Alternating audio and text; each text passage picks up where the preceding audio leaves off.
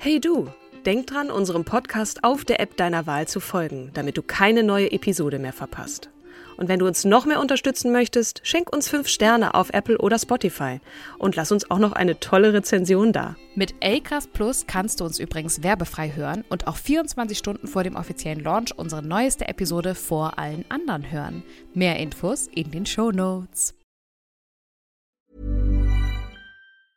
Ready to pop the question? The jewelers at BlueNile.com have got sparkle down to a science with beautiful lab grown diamonds worthy of your most brilliant moments. Their lab grown diamonds are independently graded and guaranteed identical to natural diamonds, and they're ready to ship to your door. Go to BlueNile.com and use promo code LISTEN to get $50 off your purchase of $500 or more. That's code LISTEN at BlueNile.com for $50 off. BlueNile.com code LISTEN.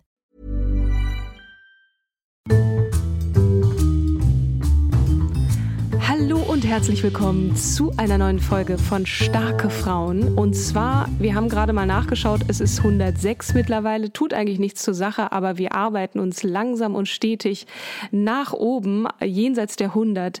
An meiner Seite, wie immer, die wundervolle, die zauberhafte, die gut gelaunte, naja, ein bisschen haben wir ja gerade im Vorwege schon gesprochen, ein paar berufliche Querelen, die dazwischen kamen, aber an sich, du lächelst also, liebe Kim, ich freue mich, dich zu sehen. Liebe Katrin, ich freue mich auch sehr, wahnsinnig dich zu sehen. Du strahlst und lächelst und auch, äh, ja, ich mag unsere Vorgespräche immer, weil wir dadurch, also du holst mich immer so gut runter. Egal wie echauffiert oder wütend oder ähm, quirlig ich bin, ich bin dann immer, Yin und Yang sind dann ausgewogen und dann können wir immer unsere Podcastaufnahme starten. Wir möchten aber jetzt auch schon vorab sagen, dass das die letzte Episode vor unserer Sommerpause ist. Wir starten nach der Sommerpause wieder am 2. September. Und jetzt Genau. möchten wir ganz gerne eine Einreichung aus dem letzten Jahre. Knapp, ich glaube im Juli wurde diese Einreichung getätigt. Ja, genau. Es ist fast ein Jahr her, als uns Hannah schrieb auf Instagram. Sie schrieb, ähm, viele andere auch noch, hat sie ein paar Vorschläge gemacht, aber unter anderem oder einmal Katharina Thalbach. Ich liebe diese Schauspielerin und fand die schon immer voll interessant. Jedenfalls, ich finde großartig, dass ihr diesen Podcast macht. Dieses kleine Lob noch hinten dran. Vielen Dank, Hannah, dass du dich so lange geduldet hast. Ja. Wir haben es endlich geschafft. Und danke auch an diejenigen da draußen, die abgestimmt haben. Wir haben ja eine kurze Abstimmung auf Instagram ähm, euch ja, zur Verfügung gestellt, euch gefragt, wen sollen wir vorstellen. Und es ist tatsächlich mit ja, weitem Abstand Katharina Thalbach geworden. Genau.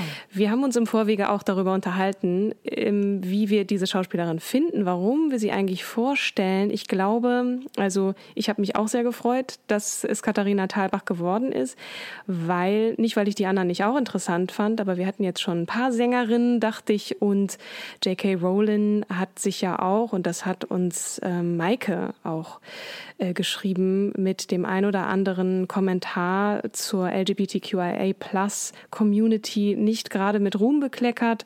Ähm, Deswegen habe ich mich gefreut, dass es, Anna, äh, dass es Katharina Thalbach geworden ist, aber auch, weil ich sie so ganz, ganz ungewöhnlich finde. Das ist keine glatt gebürstete, gestreamlinete ähm, Schauspielerin, die also ein Multitalent ist, wie ich finde, die gehört auf die Theaterbühne, die kann aber auch einen, einen Film tragen und äh, ich habe festgestellt, dass ich einigermaßen wenig trotzdem, obwohl ich so begeistert von ihr bin, von ihr kenne, von ihrem Övre und freue mich jetzt sehr, dass du uns einen kleinen Einblick gewährst. An dieser Stelle auch nochmal der Hinweis, stets bemüht. Ne? Also wenn ihr hier eine Abhandlung über die Biografie bis ins kleinste Detail von Katharina Thalbach erwartet, das wird jetzt nicht kommen. Dafür haben wir uns Aspekte rausgepickt. Wir möchten diese Frau dennoch vorstellen und sichtbar machen und bitten um Verständnis, wenn das hier nicht journalistisch hieb- und stichfest erfolgt.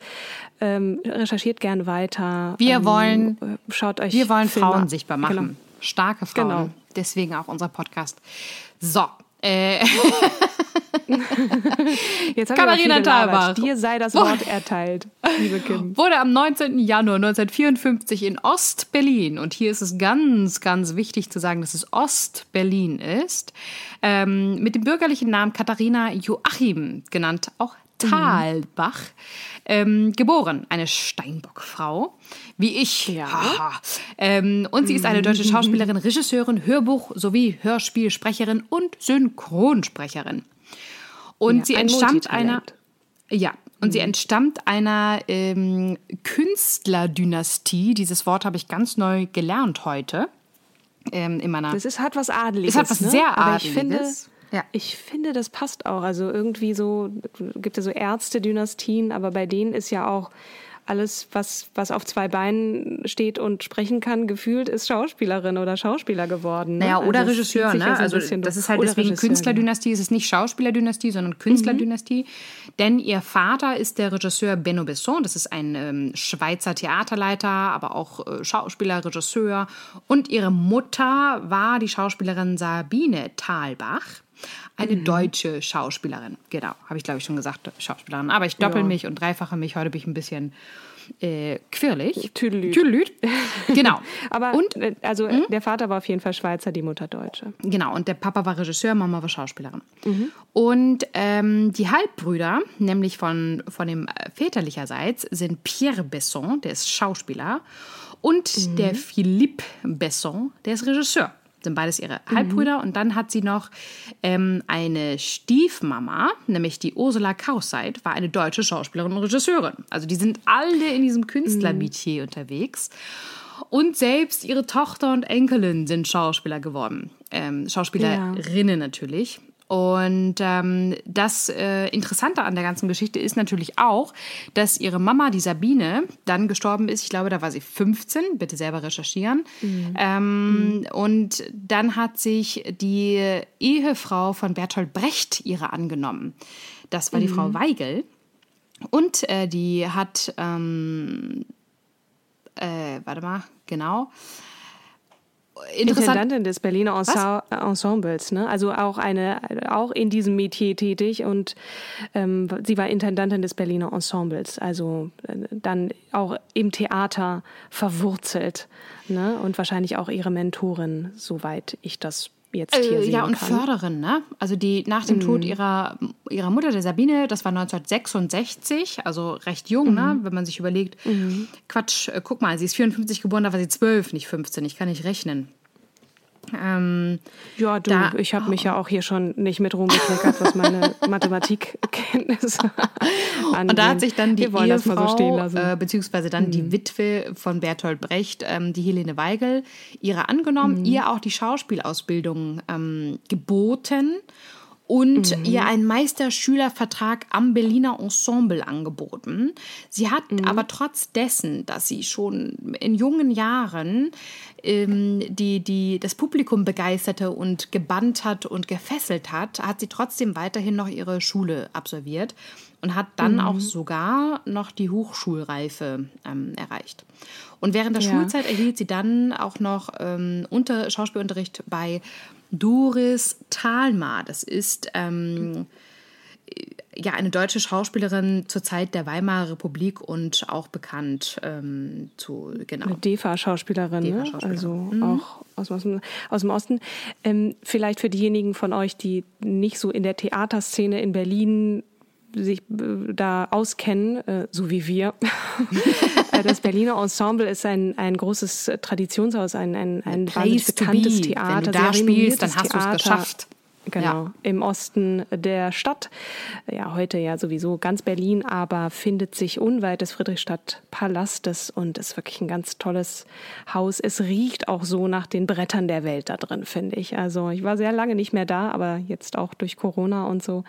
Ja, Genau. großes, tolles Theaterhaus. Genau. Und Genau, wenn du es da geschafft hast, dann schaffst du es. Mhm. Ja, also in Ostberlin muss man halt dazu sagen, DDR, ne, gar keine Frage, die ist mit vier Jahren schon vor die Kamera getreten. Also sie wurde früh von ihrer Mama Sabine gefördert ähm, im Schauspielbereich und hat dann ihr Filmdebüt mit vier Jahren tatsächlich äh, abgegeben, 1958 in dem Fernsehfilm Begegnung im Dunkel. Und dann folgten mhm. aber auch noch mehrere Auftritte, auch äh, noch diverse Fernsehproduktionen. Und ähm, sie ist sogar mit ihrer Mama zusammen aufgetreten in dem Zweiteiler Der Neue, 63, 64.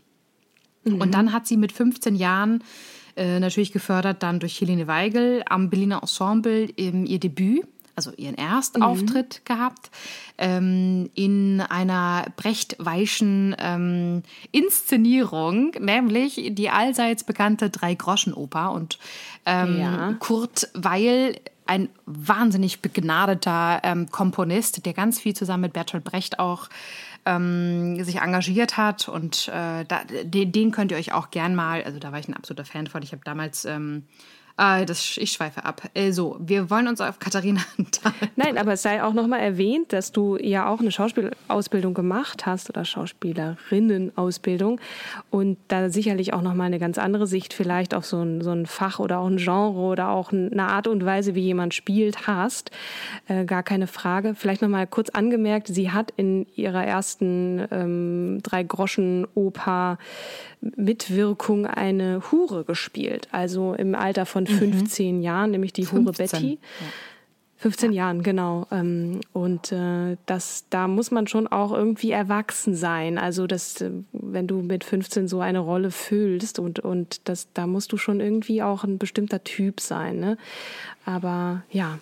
Und vertretungsweise die Polly, das ist ja eine der Hauptcharakteren ja. aus ähm, der, die Drei-Groschen-Oper und wurde damit dann auch, also mit ihren 15, jungen 15 Jahren, als Entdeckung gefeiert. Also absoluter Hype, der um sie herum entstanden ist. Ähm, und sie hat auch konstant bis 71 am Berliner Ensemble ähm, gearbeitet, wenn man das dann arbeiten ähm, äh, äh, Kinderarbeit, nein, Jugendarbeit, aber ähm, genau, also es war auch eine Ehre, am Berliner Ensemble arbeiten zu dürfen. Und dann hat sie äh, aber auch gleich im gleichen Jahr, 1971, Abitur, dann an der Max-Planck-Oberschule ähm, äh, absolviert, wie auch die Bühnenreifeprüfung. So nannte sich mhm. das damals, wenn du sozusagen dein Diplom als Schauspieler erhältst. Ähm, und war dann erstmal an der Volksbühne am Rosa-Luxemburg-Platz ähm, unter Vertrag, also auch Berlin und hat sich wirklich ähm, durch, durch wunderbare Stücke wie ähm, Othello als Desdemona gearbeitet, 72, dann ähm, äh, also guckt euch das mal an, wo sie überall aufgetreten ist. Das ist Ellen Lang. Interessant ist dann, ja. dass sie durch die großen Klassiker eigentlich, ne, so auch äh, von Brecht, die ganze Brechtsche Klaviatur hat sie, aber auch Schiller. Also äh, man weiß gar nicht, wo man anfangen soll. Genau. Ähm, definitiv. Ja, auch nicht nur in Berlin, sondern ja auch international. Also jetzt vor allem im deutschsprachigen Raum natürlich. Genau. Ähm, dann hat sie auch, ähm, also über Helene Weigel hat sie Herrn Wladimir Weigel, also ohne das E dazwischen, das ist auch nochmal mhm. interessant oder wichtig, ähm, den hat sie dann kennen, über die Helene Weigel hat sie ihn kennengelernt und hat dann 1973 in Ostberlin ihre Tochter Anna-Maria Thalbach zur Welt gebracht.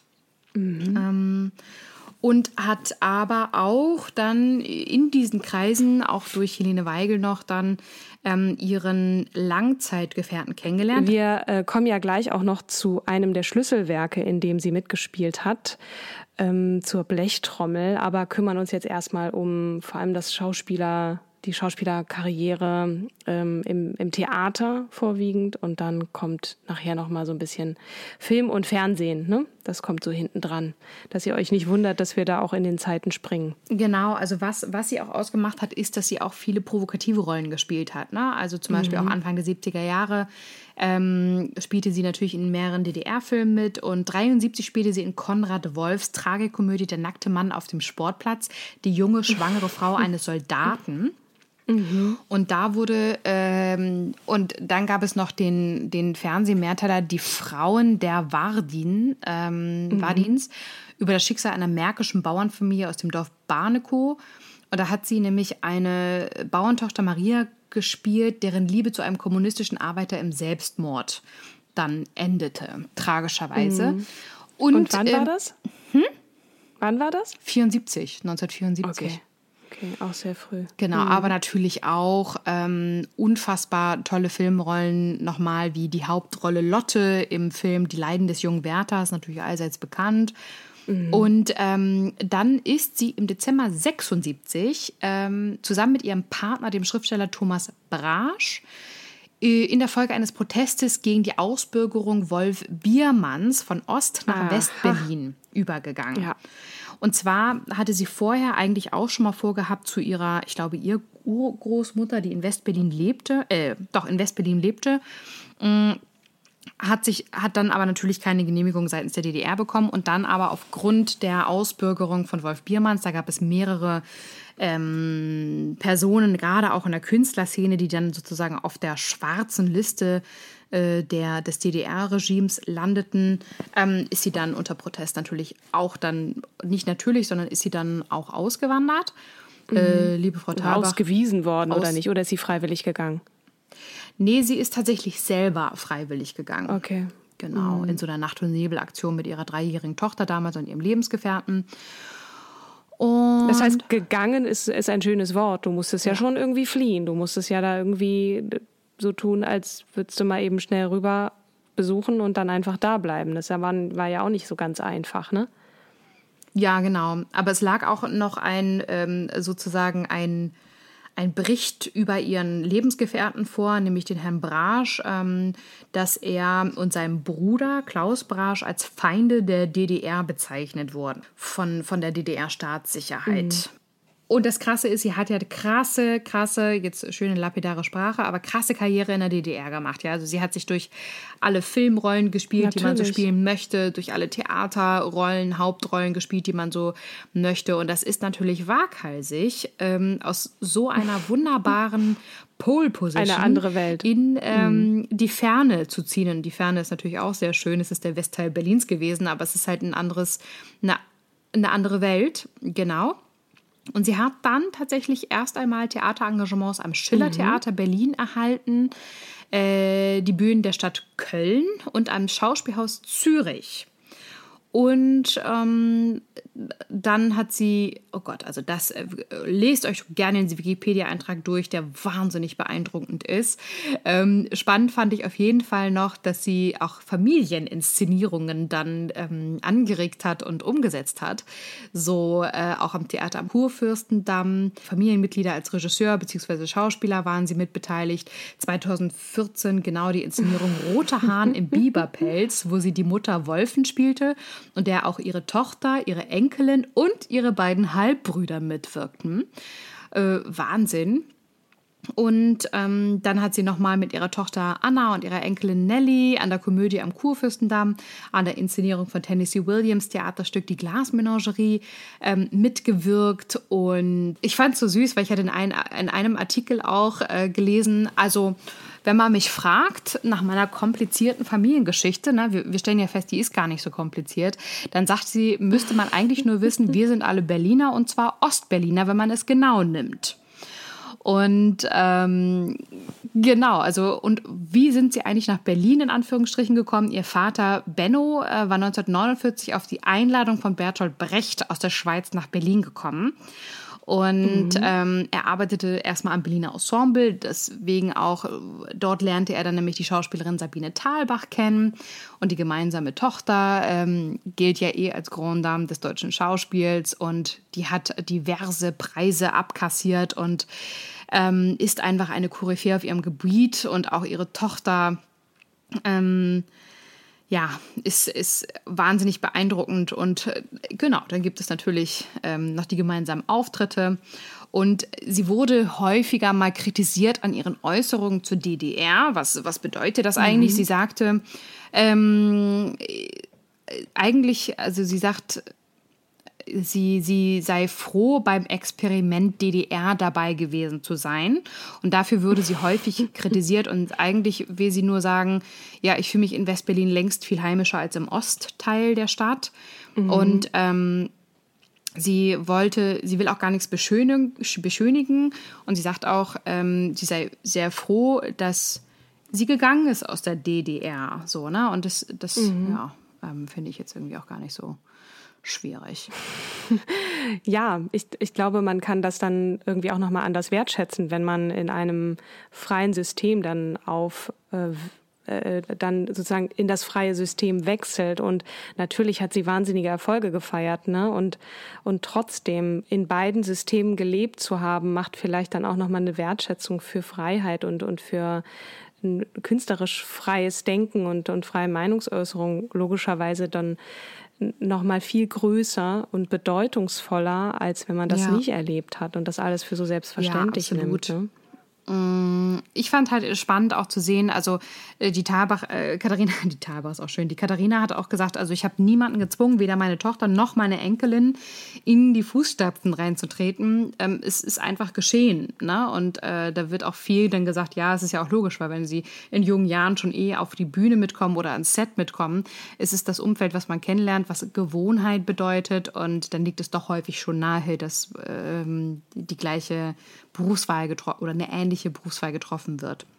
Ähm, ach, Thomas Brasch starb 2001 an Herzversagen. Mhm. Und dann hat sie jemanden kennengelernt, nämlich einen Koch. Und ähm, das finden auch einige, einige Magazine so spannend, weil er 20 Jahre jünger sei als sie. Ähm, und äh, ursprünglich hatte sie mal gesagt, na, heiraten ich niemals, das ist erstens viel zu teuer und äh, davon zu träumen, in Weiß zu heiraten, aus dem Alter bin ich nun wirklich raus. Ähm, bin auch nicht so sonderlich so romantisch. Ähm, und jetzt hat sie wohl irgendwie dann nach 18 Jahren ähm, Zusammensein den Mann dann doch geheiratet und ähm, hofft, dass sie noch die eiserne Hochzeit erleben äh, oder zumindest die Diamantine. Genau. Also zusammengekommen sind sie dann, da war sie Ende 50, ne? weil sie ist ja jetzt auf jeden Fall noch, sie ist 68. Ja. Und wenn die jetzt 18 Jahre zusammen sind, dann müsste das ja schon um die 50 rum passiert sein, ne? Und so lange sind die jetzt schon ein Paar und er ist 20 Jahre jünger? Ja. Ich habe jetzt ehrlich gesagt nicht mitgerechnet, weil ich dir was anderes erzählen wollte. Ich wollte dir nämlich noch erzählen, dass sie recht klein geblieben ist und auch nach eigener Aussage ähm, ist sie, also sie ist 1,53 groß und sie ähm, korreliert das Ganze mit dem Tod ihrer Mutter, als sie dann einfach plötzlich aufgehört hat zu wachsen. Das war wohl irgendwie ein Traum, mhm. traumatisches Ereignis, ähm, woraufhin sie angeblich ähm, deshalb dann aufgehört hat zu wachsen. Ähm, aber genau, sonst einfach nochmal ruft mal die Katharina an, vielleicht erklärt sie euch das nochmal direkt und persönlich. Äh, wir, uns fehlte die Zeit, jetzt Katharina zu einem Interview zu fragen. Ähm, genau, also.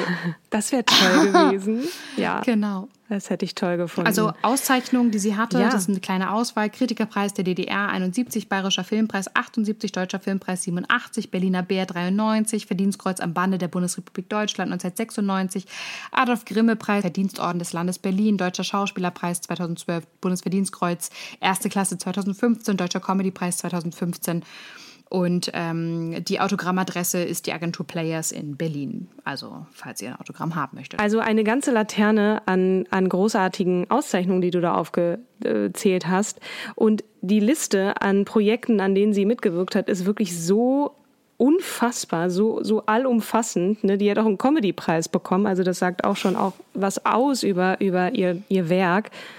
Aber was, was du jetzt so ein bisschen unterschlagen hast, ist tatsächlich so der erste große Film, mit dem sie ja überhaupt bekannt wurde, nämlich tatsächlich die Blechtrommel, ähm, Regisseur Volker Schlöndorff. Das war Ende der 70er, äh, hat sie den Film gedreht. Da war sie ja gerade aus der DDR nach ähm, Charlottenburg übersiedelt, kann man so sagen. Das war also ihre erste große Filmrolle. Ich habe da auch eine ganz nette Ode des Regisseurs Volker Schlöndorff auf diese wunderbare Katharina Thalbach gefunden, die ja nun mit diesem Film, also ihr wahres, ihr, ihr Schauspieltalent gezeigt hat, nicht nur das, die hat ja auch den, den David Bennett, der den, den kleinen Trommler gespielt hat, und Mario Adorf derart an die Wand gespielt, dass es natürlich da die, die Kritiker in den höchsten Tönen dieses junge Talent gelobt haben ohne Ende. Ne? Und ähm, der Volker Schlöndorff hat äh, dann wenig später gesagt, sie ist vollkommen uneitel, trinkfest und ohne sonstige Vorurteile. Talent mhm. wurde ihr mit einer großen Suppenkelle zugeteilt. Kein Wunder bei der Familie, aus der sie kommt. Und dann hattest du es ja angesprochen, ne? das ist Künstlerdasein, sich, sich ausdrücken. Und vor allem, wenn man so klein ist, ich glaube, da muss man dann auch noch mal größer spielen und, und, mhm. und noch ausdrucksstärker sein, was nicht immer zwangsläufig der Fall ist bei kleinen Menschen, aber bei ihr passt es dann so.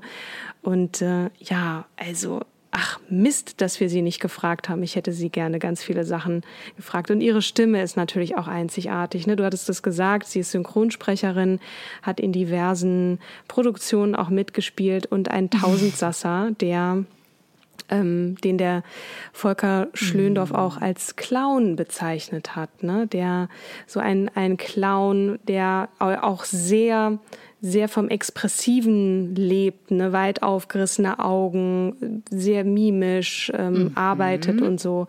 Und das finde ich passt eigentlich auch ganz schön. Ähm, ja. Doch, ich bin auch ein bisschen verliebt. Wir haben am Anfang kurz darüber nachgedacht, warum ist sie jetzt eine starke Frau? Ich glaube, also alleine das, das, das, Werk, wenn man das so anschaut, ist wirklich eine starke ja. Schauspielerin, eine tolle Schauspielerin. Auch nicht ähm, mutig genug, sich so dem Regime zur Wehr zu setzen und dann einfach zu sagen, nö, ich verlasse jetzt diese Karriere, die ich in der DDR habe mhm. und, und gehe auf die andere Seite der Mauer. Und da wartet das Ungewisse, aber irgendwie wird's schon. Und äh, ja, wirklich beeindruckend, finde ich. Und ich habe mir jetzt selber auf ja. meine innere To-Do-Liste geschrieben. Ich werde auf jeden Fall nochmal den einen oder anderen Film schauen. Ich habe sie einmal im Theater gesehen als Mutter Courage und es passt keine bessere als sie, finde ich. Ähm, ja. Ja. Honig im Kopf habe ich tatsächlich den letzten Film mit ihr zusammen gesehen. Das war 2014. Ach, stimmt. Da hat sie auch genau, mitgespielt. Also Coco W. hat sie auch 2011 mitgespielt. Mhm. Hani und Nani 2010. Smaragdgrün 2016. Den habe ich allerdings, allerdings nicht Also gesehen. hier steht auch Auswahl, weil man kommt einfach nicht hinterher. Man scrollt sich ja hier einen Wolf. Ähm, also von daher schaut euch da gerne noch mal rein in diese tolle Frau, sei es jetzt in ihre Filme oder das, was über sie geschrieben steht oder auch einfach diese wunderbare Stimme. Und wir sind ja nun in einem Medium der Stimme. Die muss man mögen. Also ich glaube, das ist auch so eine Stimme, die polarisiert. Die, mhm. ähm, aber ich, ich finde die auch ganz großartig. Und da ja.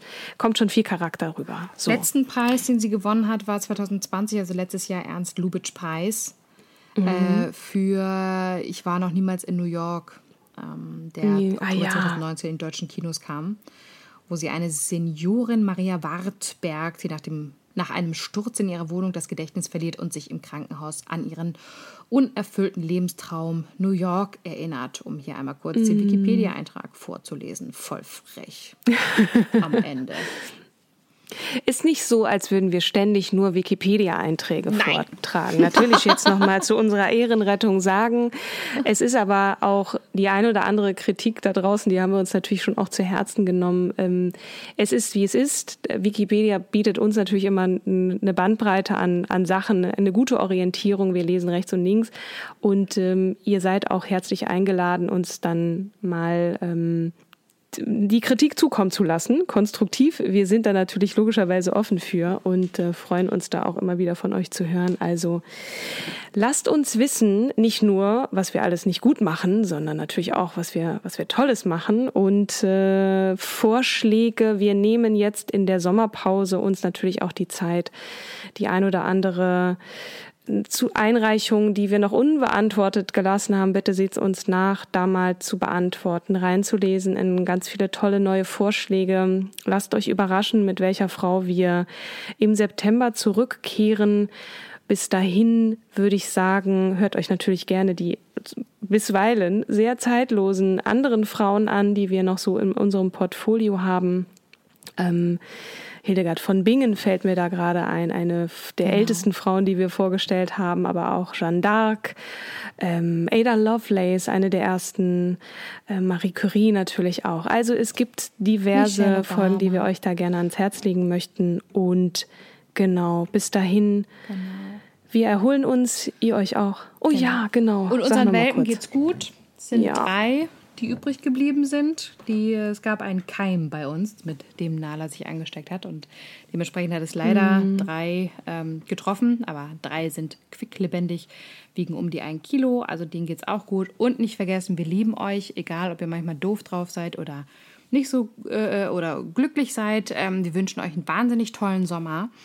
Und ähm, vergesst nicht, dann am 2. September wieder am Start zu sein. Dem ist fast nichts hinzuzufügen, außer euch zu danken für eure Treue oder wenn ihr gerade neu zugehört habt, folgt uns gern, schreibt uns alles in den Show Notes und wir freuen uns wahnsinnig auf euch im September. Bis dahin, yeah. bleibt gesund und munter und genau. Bis dahin. Bis. Tschüss. Tschüss.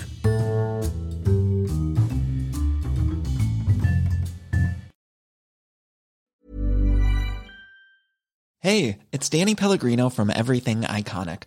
Ready to upgrade your style game without blowing your budget? Check out Quince. They've got all the good stuff shirts and polos, activewear, and fine leather goods, all at 50 to 80% less than other high end brands. And the best part? They're all about safe, ethical, and responsible manufacturing. Get that luxury vibe without the luxury price tag. Hit up quince.com slash upgrade for free shipping and 365 day returns on your next order. That's quince.com slash upgrade.